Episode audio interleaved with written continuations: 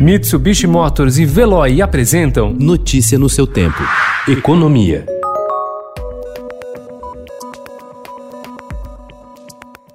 O Ministério da Economia negocia com lideranças do Congresso o avanço da votação de projetos dos novos marcos regulatórios para preparar o terreno para novos investimentos depois da pandemia da Covid-19. Esses projetos já estão em tramitação na Câmara e no Senado e a avaliação é de que tem mais chance de serem aprovados nos próximos 60 dias, em paralelo com o avanço da discussão da reforma tributária, apontada pela maioria dos parlamentares como a pauta mais importante para a retomada econômica.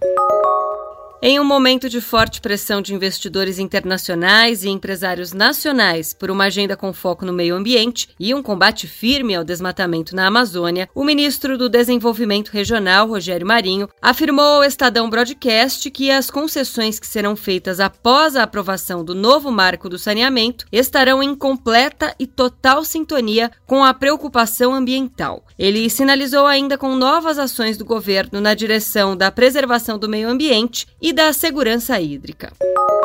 Depois dos investidores estrangeiros e dos empresários brasileiros, agora um grupo de 17 ex-ministros da Fazenda e ex-presidentes do Banco Central que vem a público pressionar o governo por conta da questão ambiental o grupo divulgou ontem uma carta cobrando ações para que o desmatamento, tanto da Amazônia quanto do Cerrado, caia para zero. O documento propõe diretrizes para o alcance da chamada economia de baixo carbono, como um investimento em novas tecnologias e o aumento da cooperação internacional. O governo confirmou ontem a ampliação dos prazos para que empresas e empregados firmem contratos de redução proporcional de jornada e de salário e de suspensão temporária do contrato de trabalho para fazer frente ao impacto econômico gerado pela pandemia de Covid-19.